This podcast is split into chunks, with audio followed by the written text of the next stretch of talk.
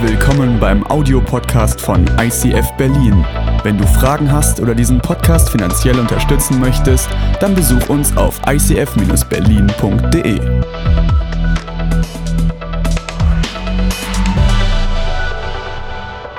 Gefährliche Gebete, brich mich. Keine Ahnung, was deine erste Assoziation in deinem Kopf ist, wenn du das Wort brich mich hörst oder brich nicht, wie es heute Morgen jemand verstanden hat. Ähm, brich mich, ich habe einfach mal meine Gedanken freien Lauf gelassen und dachte so gemäß dem Titelbild hinter mir, das ist so der verzweifelte Schrei eines intakten Smartphone-Displays meiner Tochter. Brich mich, wirf mich auf den Boden. Ich bin gerade frisch repariert. Ich falle gleich mal aus deiner Tasche. Das ist es nicht. Zerbruch ist eine Sache, die, die mögen wir eigentlich nicht. Immer wenn was kaputt geht, denkst du so, warum musste das denn passieren? Das kostet wieder Geld, das kostet wieder Nerven. Wie soll ich es meinem Papa schreiben? Äh, geht ja nicht mehr, weil ist ja zerbrochen, ist ja kaputt. Und ich weiß nicht, wo du Zerbrucherfahrung, wo du Brich mich Erfahrung in deinem Leben hattest. Vielleicht war Brich mich der letzte Schrei der Vase von deiner Oma, als du als Enkel auf die Fensterbank gekrochen bist und das gute Stück ist doch runtergefallen. Du hattest Angst. Du hattest so Angst, weil diese Vase, das war ihr, ihr allerwichtigstes, dieser Blumentopf, wo die Oma gesagt hat, ich, ich hänge so dran und es ist kaputt gegangen und es ist kaputt gegangen durch dich. Es war auch nicht der Schrei der, der Nase des Klassenkamerades, der auf dem Schulhof stand und seinem aggressiven Mitschüler gegenüber stand, der die kinetische Energie seiner Faust ausprobieren wollte. Und ich glaube auch, dass es nicht der Schrei einer Fensterscheibe ist, die diesen Fußball quasi magisch anzog, so wie bei uns damals. Wir waren zum ersten Mal auf einer Freizeit in Brandenburg im Gemeindehaus und das war ein super Haus, eine ganze Fensterfront von dieser Kirche und ein Innenhof und wir durften alles machen, außer Fußball spielen. Und keine Ahnung, warum dieser Lederball da so in der Ecke lag. Und wir haben so ein bisschen rumgebolzt und gekickt und gespielt. Und keine Ahnung, welchen Fuß von welchem Teenager dieser Ball das letzte Mal berührt hat. Auf jeden Fall, er landete in dieser Scheibe und die Scheibe war kaputt. Und keiner wollte es gewesen sein. Brich mich ist eigentlich nicht ein Thema, womit wir was Positives verbinden. Es ist nicht ein Thema, wo wir sagen, ja, das wünsche ich mir. Und es ist noch nicht mal so ein leichtfertiges Gebet, was uns irgendwie über die Lippen kommt. Und wir sagen, hey Gott, klar, habe ich Bock drauf nächste Woche. Ein paar Schmerzen, bisschen Zerbruch, mal wieder auf den Boden der Realität anzukommen. Ich weiß nicht, wo du Zerbruch erlebt hast. Ich weiß nicht, wo Scherben in deinem Leben den Weg gepflastert haben und wo du sagst, eigentlich möchte ich die Wegstrecke nicht nochmal gehen. Und ich weiß nicht, ob wir, als wir diese Themenreihe formuliert haben, wir waren, glaube ich, so im Flow, dass wir überlegt haben, erforsche mich, prüfe mich, brich mich, reinige mich, dass wir einfach so eine Reihe gemacht haben. Klingt gut, das machen wir ganz einfach.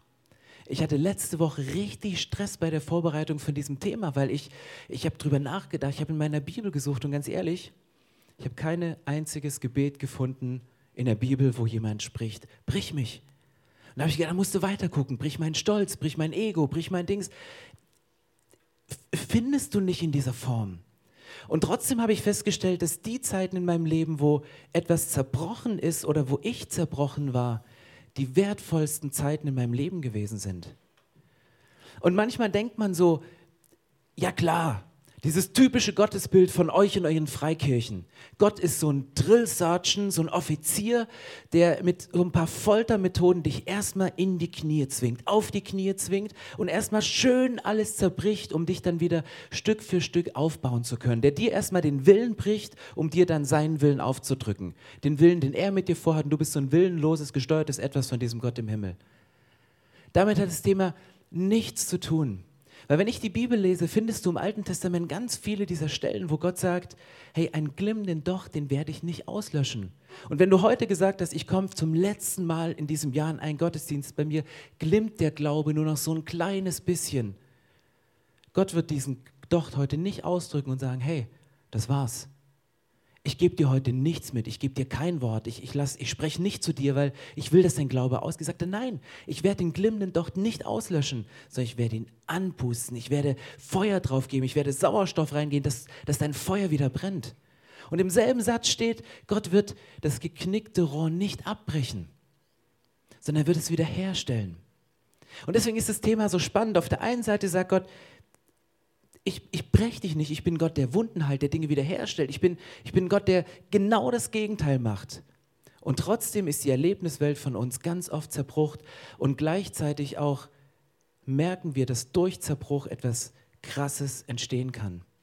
Blaise Pascal hat es mal auf den Punkt gebracht. Er hat gesagt, es ist fast undenkbar, was Gott aus den Bruchstücken unseres Lebens machen kann, wenn wir ihm es ganz hingeben. Er sagt, das kannst du dir nicht vorstellen, wenn du die Bruchstücke des Lebens, das, was da liegt, wo du denkst, ich hab's verkackt, es geht nicht mehr, das ist nie wieder herzustellen. Es ist jetzt ein für alle Mal kaputt. Sagte, du kannst dir nicht vorstellen, was ich Gott draus machen kann, wenn du ihm die Bruchstücke komplett ganz gibst. Und deswegen bin ich ganz tief überzeugt, dass aus den tiefsten Verletzungen in deinem Leben vielleicht dein wirkungsvollstes Ministry daraus entstehen kann. Das, was am meisten wehgetan hat, das Feedback, was am meisten wehgetan hat, die Aussage, die am meisten wehgetan hat, das, wo du am tiefsten verletzt worden ist, ist vielleicht der Grund und deswegen hat es dich so tief verletzt, weil daraus dein, das effektivste und wirkungsvollste Ministry daraus entstehen kann. Und Gott benutzt die Sachen oft, wo wir am Boden liegen und wo Dinge am Boden liegen, um es hochzubringen, um es wieder aufblühen zu lassen, um es wieder ganz zu machen, um es wieder heil werden zu lassen. Und aus einem unsäglichen Schmerz kann ein überreichlicher Segen rausfließen.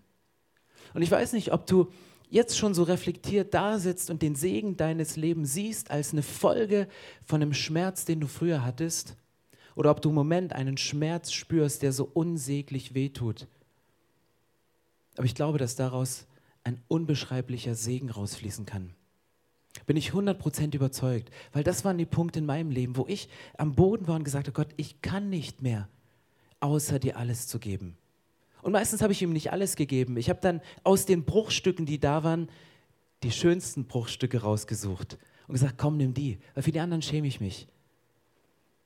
Aber an dem Punkt zu sagen, Gott, ich gehe all in, ich gebe dir alles, ich gebe es dir ganz, das ist die große Herausforderung.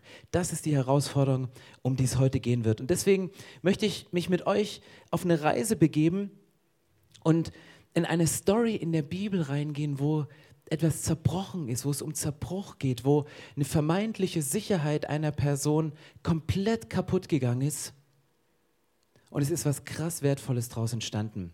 Und ich liebe es, in der Bibel, in einem Text, den man einfach so liest, mal all meine Vorstellungskraft hinein zu interpretieren.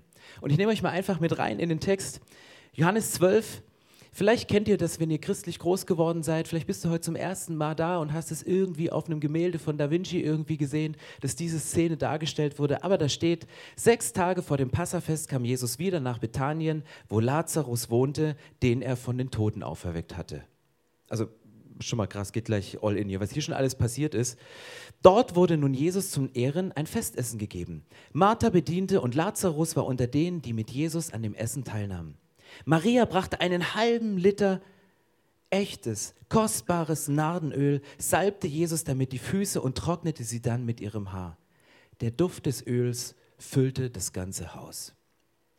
Ja, lass uns mal in diesen Text einsteigen und mal überlegen, was, was, was steckt hier alles drin, weil ich liebe so einen Bibeltext und manchmal geht meine Vorstellungskraft mit mir durch und ich interpretiere zu viel rein, aber manchmal ist es auch so, du liest so einen Text und da stehen Sachen drin und über die stolper ich immer, weil die Sachen müssten da nicht drinstehen, um den Text zu verstehen.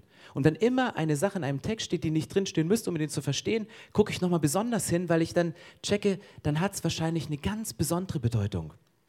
Wenn du hier anfängst, relativ easy, sechs Tage vor dem Passafest kam Jesus wieder nach Bethanien. Bethanien ist eigentlich das, was jeder Prediger irgendwie vorher macht, wenn er sich einen Text nähert. Er stellt alle W-Fragen. Wo, was, wann, wie, wer war beteiligt, warum ist das Ganze passiert.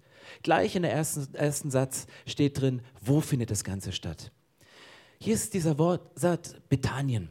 Ein ganz normaler Stadtname. Du könntest jetzt drüber hinweglesen, wie selbstverständlich, ja, Bethanien, logisch, eine Stadt mit B, schön, wohnen wir auch, BE, funktioniert, ganz cool, kommst du her.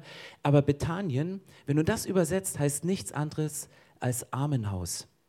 Und Armenhaus, was heißt das auf Deutsch? Das wäre das Ghetto. Wo ist das Ghetto in Berlin? Das ist so, wo du sagst, wo? Keine Antwort. Nein, nein, Nein. Ähm, Bethanien. Armenhaus, Ghetto. Und sofort, wenn du immer das damals gelesen hast, hast du sofort das Bild. In dieser Stadt wohnen Leute, die, die nicht so viel verdienen, die nicht so viel Geld haben, die irgendwie aus verschiedenen Umständen abgerutscht sind aus einer sozialen Schicht und dort leben müssen. Aber es war Bethanien. Und sie, und sie sind einfach in dieser Stadt. Und dann geht es weiter. Dann ist hier die Rede von, von, von drei Leuten. Von Lazarus, der noch tot war, aber wieder auferstanden ist, und von Maria und Martha. Und dann kannst du auch sagen, ja, kenne ich Maria, Martha, Lazarus, klar, habe ich alles schon mal gehört, die Geschichten. Aber wenn du mal ein bisschen tiefer gehst in diesen Text, sagen diese drei Namen, so wie sie dargestellt worden sind, so, so viel darüber aus.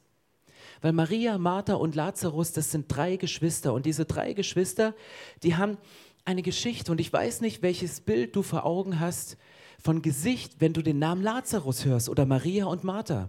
Ich habe mir bis vor kurzem immer faltige Rentner vorgestellt, weil ich dachte, Lazarus, der, der ist eh schon gestorben. Also das ist schon so kurz vor der Verwesung und Jesus sollte dann irgendwie ein Wunder machen. Und wenn Lazarus alt war, müssen natürlich seine Schwestern Maria und Martha auch alt gewesen sein. Aber das, das muss nicht sein, sondern in der Rede, im Text ist die Rede von, dass Maria und Martha, dass sie nicht verheiratet waren. Und normalerweise heiratet man in diesem in dieser Kulturkreis, so mit 15 Jahren ist es üblich zu heiraten. Also es könnte sein, dass Lazarus gar nicht alt, also krank war, weil er alt war, sondern dass er einfach krank war, weil er krank war. Unabhängig vom Alter. Und vielleicht waren es Rentner, vielleicht waren es alte Menschen, die schon viel geistliche Lebenserfahrung haben. Ja, Zerbruch kenne ich schon, brauchst du nicht mehr drüber zu sprechen, will ich gar nicht hören. Vielleicht waren es drei Waisen, ganz bestimmt, die ihre Eltern verloren haben aber vielleicht waren es Teenager, die sich auf den Weg gemacht haben und gesagt haben, hey, mein Bruder ist krank und, und wir, wir, Jesus, wir, wir, wir wollen ein Wunder erleben. Und, und dann gehen sie los und holen diesen Jesus und, und Maria und Martha, die hatten beide diesen Glauben, dass Lazarus gesund wird von, von dieser Krankheit. Und krasser Glauben, weil ich, ich habe nicht immer den Glauben, wenn ich bete für jemanden, der todkrank ist und habe noch die Hoffnung, dass er gesund wird. Und dann geht Jesus dahin und irgendwie auf dem Weg kriegen sie mit, ja, Lazarus, der ist irgendwie gestorben und dann schwupps war der Glauben weg. Glauben für einen Todkranken zu beten hatten sie. Glauben, dass Jesus ihn von Toten aufwirkt, da war der Glaubensdeckel erreicht. Das heißt, die drei hatten schon eine Geschichte, die drei waren schon völlig drin. Und, und ihr spürt, das sind nicht irgendwelche oberflächlichen Leute, sondern die haben eine Geschichte die sind durch Zerbruch durchgegangen, die sind durch Leid durchgegangen. Allein, dass hier im Text die Rede davon ist, dass sie in das Haus der Martha gehen. Normalerweise würde die Bibel sowas nie schreiben, weil Frauen waren in der damaligen Zeit nur in Verbindung zu Männern, wurden sie genannt. Und normalerweise gab es geschichtlich die Tradition, dass wenn du eine Frau warst, warst du immer an einen Mann gekoppelt. Am Anfang war es dein Vater. Du warst die Tochter von. Dann hat dich der Vater mit einer Mitgift weitergegeben an den Ehemann. Und dann warst du die Frau von. Und Martha, entweder, ich weiß nicht, ob ihr Mann gestorben ist oder ob sie noch nicht geheiratet hat, auf jeden Fall war ihr Vater gestorben, weil es würde nie in der Bibel stehen, das war das Haus der Martha, sondern das war das Haus von Peter, der Mann von Martha. So würde es normalerweise drinstehen. Das heißt, sie waren Waisen, Vater tot, Mann tot. Und dann gab es eine Regel, in der Bibel, dass wenn der Vater nicht da war, wenn der Ehemann gestorben ist, dann musste der Bruder des Ehemanns sich drum kümmern. Und wenn du Kinder hattest als Ehepaar, mussten sich später die männlichen Nachkommen, deine Söhne, um dich als Mutter kümmern. Also es war alles geregelt. Und hier in der Situation checkst du auf einmal, wenn du diesen Text reingehst, da sind Maria und Martha, zwei Leute, die haben einen Vater verloren, sie haben keinen Ehemann, sie haben keine Kinder. Der einzige Mann im Leben, den sie noch haben, das ist Lazarus. Und der war auch gerade so dem Tod durch Jesu Kraft von der Schippe gesprungen. Das heißt, so viel Sicherheit haben die in dem Moment nicht. Und dann kommt diese Szene hier rein und sie sitzen in dem Haus von Martha und sie macht ein richtig schönes Essen und Maria kniet sich zu den Füßen von Jesus nieder und nimmt diese kostbare Flasche von, von Öl, von Narde. Und es ist so ein kostbares Öl, das steht in den Versen danach, dass dieses Öl, das kostete 300 Denare. Und ich sage ja 300, Slotti ist jetzt nicht so viel, aber 300 Denare, ein Denar, das war der Tageslohn für einen normalen Arbeiter. Also abzüglich von den Tagen, wo du nicht gearbeitet hast, Wochenende, Feiertage, blieben ungefähr 300 im Jahr von 365. Das heißt, der Wert dieser Flasche, dieser Flasche im Alabastergefäß war ein komplettes Jahresgehalt eines Arbeiters. Nach dem Statistischen Bundesamt sind das ungefähr 20.000 Euro in Deutschland. Ich kenne dein Gehalt nicht, aber rechne mal dein Gehalt hoch auf das Jahr. Und stell dir das vor, dass du das opferst. Ich habe die Woche da gesessen und habe gesagt, ich brauche eine Illustration. Ich habe gedacht, ja logisch, geht um Parfüm, da steht bei mir eins im Bad.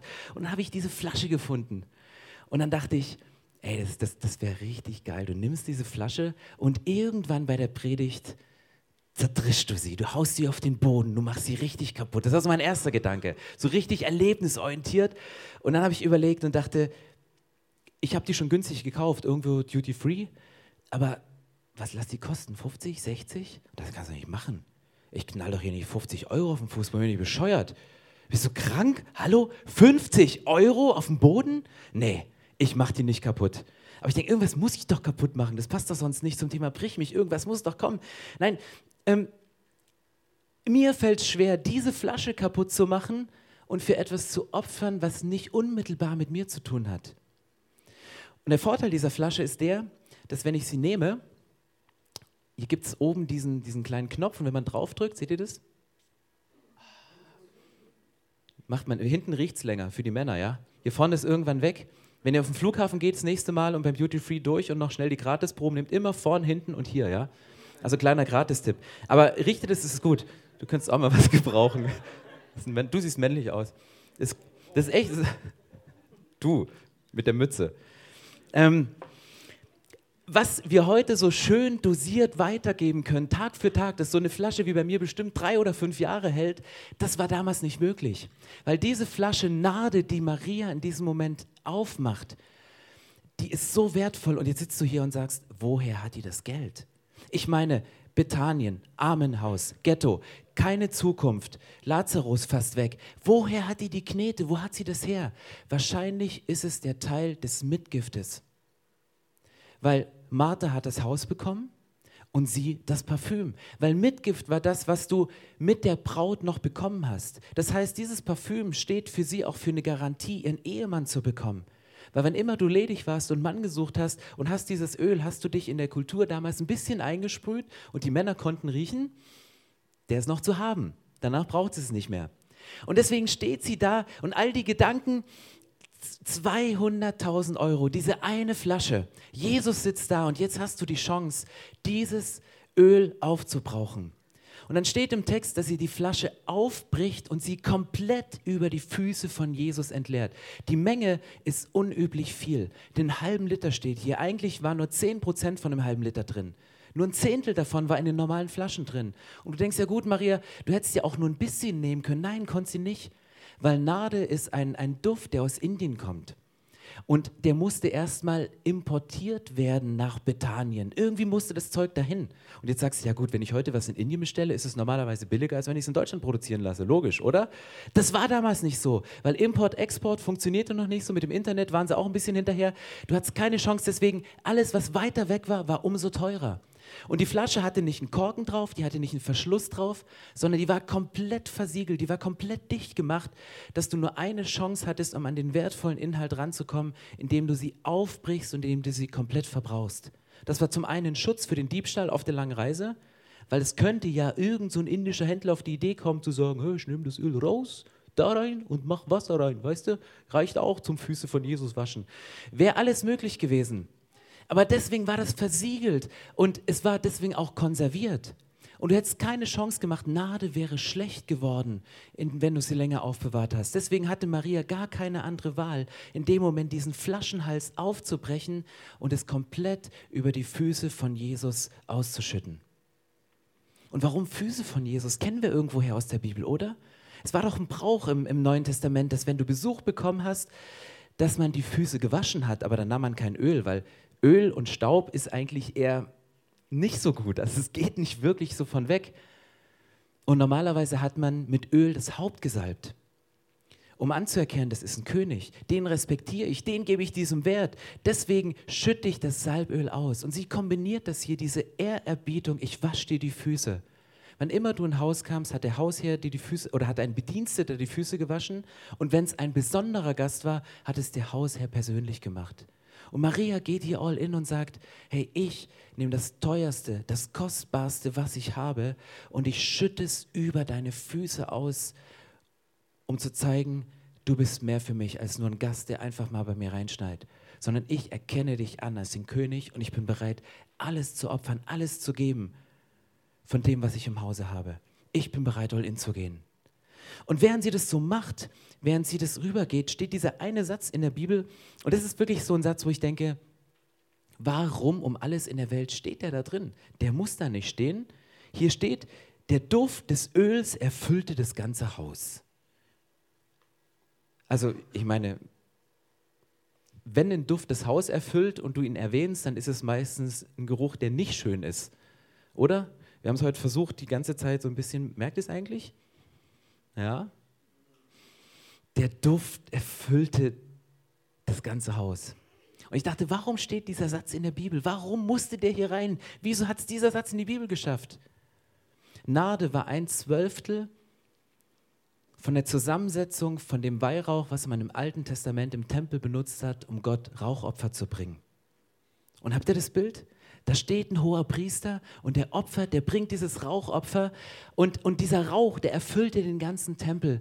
Das, was Maria hier macht, das ist nicht nur eine Geste, das ist nicht nur eine überschwängliche Reaktion, weil sie Jesus irgendwie feiert, sondern hier steckt so viel Symbolik drin. Wer Jesus für sie ist, wer ihr bedeutet, wie sie Jesus hochhebt, wie sie Jesus ehrt, wie sie, wie sie Jesus in einen kultischen Umfeld bringt und sagt, Jesus, du bist nicht umsonst hier sondern dass du hier bist, das hat eine ganz bestimmte Bedeutung. Und deswegen glaube ich, dass das Öl, was sie hier ausschüttet, für Maria eine ganz, ganz besondere Bedeutung hatte.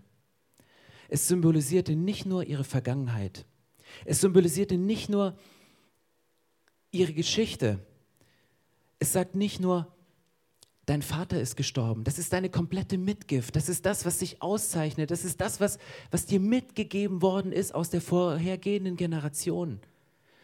Ja, es symbolisierte ihre Vergangenheit, aber gleichzeitig symbolisiert dieses Öl, was sie Jesus vor den Füßen oder über die Füße auskippt, symbolisiert gleichzeitig auch ihre Zukunft.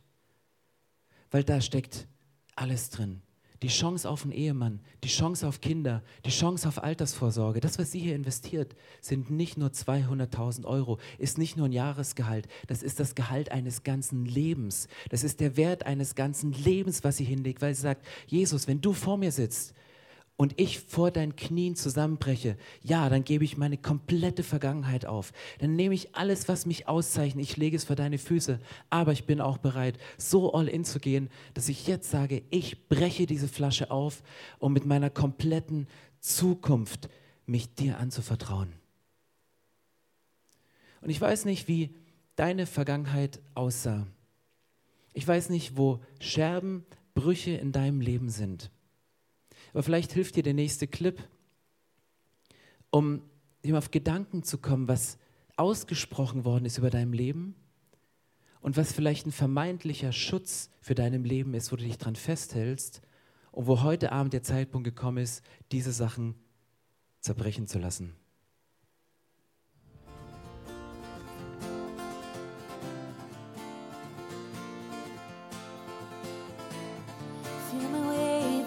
Darkness, guided by a beating heart. I can't tell where the journey will end, but I know where to start. But tell me I'm too young to understand. They say I'm caught up in a dream. Life will pass me by if I don't open my eyes. That's fine by me. So wake me up it's all over when I'm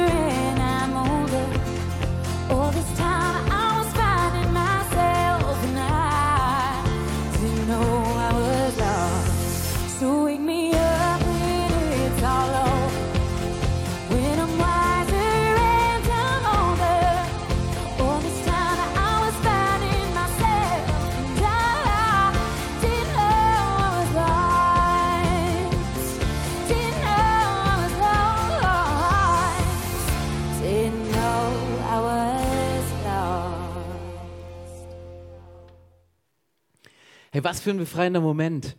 In dem Moment, wo du sagst, hey, ja, das sind die Sachen. Ich kenne deine Zukunft nicht, ich kenne deine Vergangenheit nicht, ich weiß nicht, was da ist, aber es gibt diesen Moment und das ist das, was wir hieraus lernen können. Das ist das, was, was Maria uns vorlebt. Das ist das, wo Maria sagt, hey, ich bin bereit, all in zu gehen und meine vermeintliche Sicherheit zerbrechen zu lassen. Und ganz ehrlich, manchmal kann auch ein negativer Satz, der über dein Leben ausgesprochen ist, eine vermeintliche Sicherheit sein, um dich zurückzugehen um dich zurückzuziehen und dich dahinter zu verstecken. Und das sind die Punkte, wo Zerbruch notwendig ist. Das sind die Punkte, wo, wo Gott auch Zerbruch zulässt und sagt, wir mussten gemeinsam an diesen Punkt gehen. Ich werde nicht den glimmenden Docht auslöschen. Ich werde das geknickte Rohr nicht abbrechen. Ich baue dich wieder auf. Aber der Schritt ist wichtig, weil der Weg dahin und der Weg dadurch ist mir so wichtig. Ich gehe noch mal kurz tiefer in Markus 14, da steht diesem Vers, Während der Mahlzeit kam eine Frau mit einem Alabastergefäß voll echtem, kostbarem Nadenöl. Sie zerbrach das Gefäß und goss Jesus das Öl über den Kopf. Markus 14. Was sind hier für zwei Elemente drin? Es ist zum einen, sie zerbrach das Gefäß und sie ließ es rausfließen. Das Gefäß musste zerbrechen, damit der Inhalt, damit der kostbare Inhalt rauskam. Und das ist der Punkt, warum Zerbruch im Leben notwendig ist. Und manchmal bricht Gott den äußeren Schutz, damit ein innerer Schatz zum Vorschein kommt. Manchmal zerbricht Gott den äußeren Schutz, wie auch immer der bei dir aussieht. Manchmal zerbricht Gott eine äußere Sicherheit. Manchmal zerbrechen Dinge in unserem Leben, wo wir uns viel an verhofft haben, wo wir alles drauf gesetzt haben. Aber der macht es nur mit einem Ziel, damit der innere Schatz zum Vorschein kommt. Und im selben Kapitel findest du dieselbe Formulierung nochmal. Und zwar einfach nur ein paar Verse weiter. Völlig anderer Kontext. Und denkst, wieso passt das so eng zusammen? Und warum siehst du das? Vers 22. Im weiteren Verlauf des Essens nahm Jesus Brot, dankte Gott dafür, brach es in Stück und gab es den Jüngern mit den Worten, nehmt, das ist mein Leib. Dann nahm er einen Becher mit Wein, sprach ein Dankgebet, gab es den Jüngern und sie tranken alle daraus. Er sagte zu ihnen, das ist mein Blut, das Blut des Bundes, das für viele vergossen wird. Genau dasselbe, dasselbe Kapitel, dieselben Worte, die er wiederbringt. Er sagt, manchmal muss etwas Kostbares, kommt dann zum Vorschein, wenn etwas anderes zerbrochen ist. Und Jesus bringt hier diesen Beispiel von dem, von dem Tod von Jesus, diesen Leib von Brot. Ich glaube, dass Jesus versteht und weiß, was Zerbruch bedeutet. Bin ich 100% von überzeugt. Ich glaube, dass das, was Jesus hier durchgemacht hat, seinen Körper zerbrechen zu lassen, damit sein Blut ausgegossen werden kann, ist das Wertvollste und Größte, was uns im Leben passieren kann. Und Jesus sagt, ich bin nicht auf halber Strecke stehen geblieben. Ich bin nicht, habe gesagt, ja, ich, ich kreuz, ich, ich kürze mal kurz vor dem Kreuz ab, Nein, er ist den Weg bis zum Ende gegangen. Aus einem ganz bestimmten Grund. Manchmal muss was, was Äußeres zerbrechen, was dir Schutz gibt, damit der kostbare Schatz zum Vorschein kommt. Und Gott fordert nicht etwas von Menschen, was er nicht selber lebt. Gott ist nicht einer, der sagt, ich breche euch, damit ich euch meinen Willen aufdrücken kann. Ganz im Gegenteil, er sagt, ich bin vorhergegangen. Ich weiß, was es heißt, sagt Gott der Vater, das Kostbarste, was ich habe, zerbrechen zu lassen und das hatte für ihn einen Riesenwert. Sein Sohn, seine Zukunft, alles. So wie Maria in dem Parfüm, in diesem Fläschchen von Nade auch ihre komplette Zukunft gesehen hat. Gott sagt, ich bin bereit, meinen Sohn zu opfern, ich bin bereit, diesen Sohn zu geben, weil was viel Kostbares draus fließen kann, nämlich mein Blut, um euch zu retten, damit ihr meine Söhne und Töchter werden könnt, dass ihr in eine Beziehung mit mir gehen könnt. Und dann steht hier in der Bibel, in diesem in dem Vers in Lukas 22, Vers 19, wo Jesus den Jüngern das Abendmahl nochmal beibringt. Er nahm Brot und dankte und brach es und gab es ihnen und sprach, dies ist mein Leib, der für euch gegeben wird dies tut zu meinem Gedächtnis. Ein Satz, den wir schon so oft gehört haben, immer wenn wir Abendmahl in dieser Kirche feiern, lesen wir diesen Vers und zitieren ihn irgendwie. Und ich bin an der Stelle auch wieder gestolpert über diesen Satz, der hier am Ende steht, dies tut zu meinem Gedächtnis. Ich dachte bisher immer, und so ist er auch von den meisten Auslegern angenommen, und ich glaube, dass Jesus das auch damit meint, sagt, wann immer ihr dieses Brot brecht, tut es so oft ihr es könnt, macht es zu meinem Gedächtnis, weil es ist ein Gedächtnismal. Tut dies, damit ihr euch an mich erinnert. Und ich habe dann nochmal nachgeforscht und geblättert und festgestellt, es gibt ein paar Ausleger, die gehen mit diesem Satz noch ein Stück tiefer, die sagen, das bezieht sich nicht nur auf diesen Ritus des Abendsmahls, das immer und immer wieder zu wiederholen, dass wir sie bloß nicht vergessen, was Jesus für uns getan hat, sondern sie gehen an den Punkt und sagen, vielleicht meint Jesus nicht nur den Ritus, vielleicht meint er die Tat, die dahinter steht, der Akt, der dahinter steht. Sich zerbrechen und alles zu geben, all in zu gehen. Das hat Maria gemacht. Maria hat die Flamme, damit alle Schuld der Menschheit versöhnt werden kann. Und genau weil Jesus diesen Schritt gegangen ist, ist die Bibel so verheißungsvoll. Deswegen lässt uns die Bibel nicht in Momenten des Zerbruchs am Boden liegen, lässt uns mit unseren Scherben nicht alleine und drückt nochmal drauf, damit sich die Scherben möglichst noch tief in unsere Wunden reinpressen, sondern deswegen bringt die Bibel in den Momenten, wo es um Zerbruch geht, immer diese Hoffnung. Aber diese Hoffnung ist nicht, weil bei uns alles in Ordnung ist, weil bei uns alles heil ist, sondern der Grundzustand von uns ist Zerbruch. Und Jesus kann es wiederherstellen durch das, was er am Kreuz gemacht hat. Und deswegen stehen so Verse in der Bibel und den möchte ich euch zusprechen, weil ich glaube, dass der heute in deine Situation reinspricht. Wenn du mit Schmerzen zu kämpfen hast, wenn du mit Zerbruch zu kämpfen hast, Vielleicht hattest du heute mit Tränen zu kämpfen, weil der eine Satz auf dieser Glasscheibe, ja, ich weiß, es war dein Satz. Mein Satz war auch dabei. Und der hing da und der hing wie so eine Erinnerung. Und, und ich habe nur gehofft, schmeiß endlich diesen Stein. Schieß los das Ding, ich, ich will es nicht mehr. Und dann kommt der Zuspruch, den Gott uns immer und immer wieder durch die Bibel geht. Und ich möchte euch exemplarisch an einem Satz vorlesen, Psalm 147, Vers 3.